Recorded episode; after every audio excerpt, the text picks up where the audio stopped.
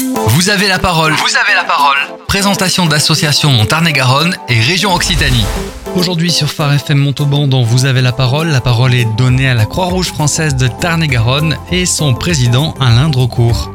La Croix-Rouge française intervient de façon régulière sur le territoire du Tarn-et-Garonne et cet été il y a encore beaucoup de travail. Alain Drocourt nous en parlera. Alain, bonjour, pouvez-vous nous rappeler les axes principaux d'intervention de la Croix-Rouge française en Tarn-et-Garonne? Alors la Croix-Rouge française, c'est un peu plus de 600 bénévoles dans le département, répartis euh, sur 13 villes. Nous sommes implantés sur 13 villes, mais euh, nous couvrons absolument la, totalité des 195 communes du département. Quelles sont, nos actions euh, d'une façon générale? Il y a bien sûr euh, de l'action de soutien alimentaire, puisqu'on sait très bien que la, crise a, aggravé la situation. Donc euh, la Croix-Rouge française soutient euh, près de 2500 personnes dans le département pour des périodes plus ou moins longues. Nous avons bien sûr 13 vestiboutiques. Alors les vestiboutiques, ce sont des magasins de vêtements où l'on peut trouver des vêtements neufs comme des vêtements d'occasion. ces boutiques ne sont pas réservées à des personnes en situation de précarité.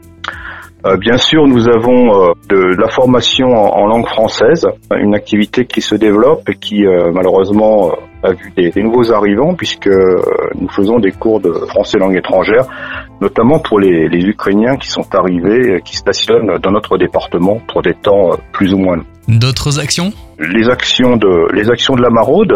La, maraude ne s'arrête pas l'été, contrairement à ce que l'on pourrait croire. Venons-en à l'actualité et aux actions de cet été. Alors les actions d'été, ben, la, maraude au profit des, précaires qui vivent dans la rue continue. Alors au rythme de trois fois par semaine. L'hiver on tourne tous les jours, mais là euh, trois fois par semaine. Mhm. Sur la sur la plage horaire 18h 23h, euh, nos équipes de bénévoles vont à la rencontre de ces personnes.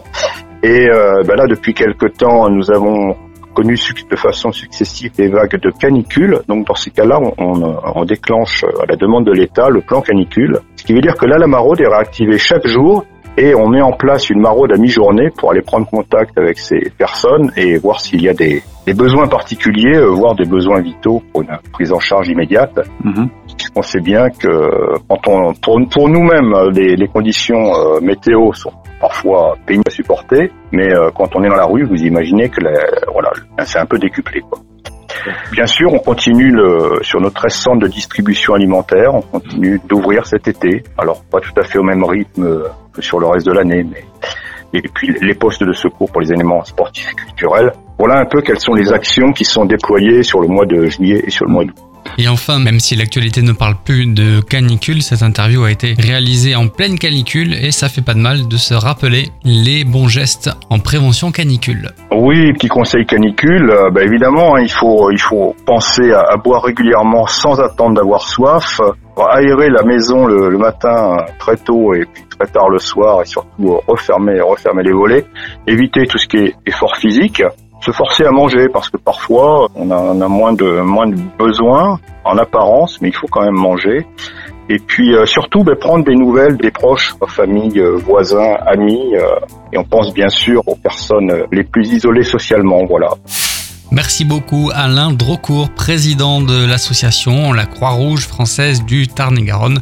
Était dont vous avez la parole sur Phare FM Montauban pour ces actualités d'été. Merci beaucoup Alain de nous avoir accordé un peu de votre temps. Très bien, très bien. Je vous remercie. Merci à vous. bonne journée à vous.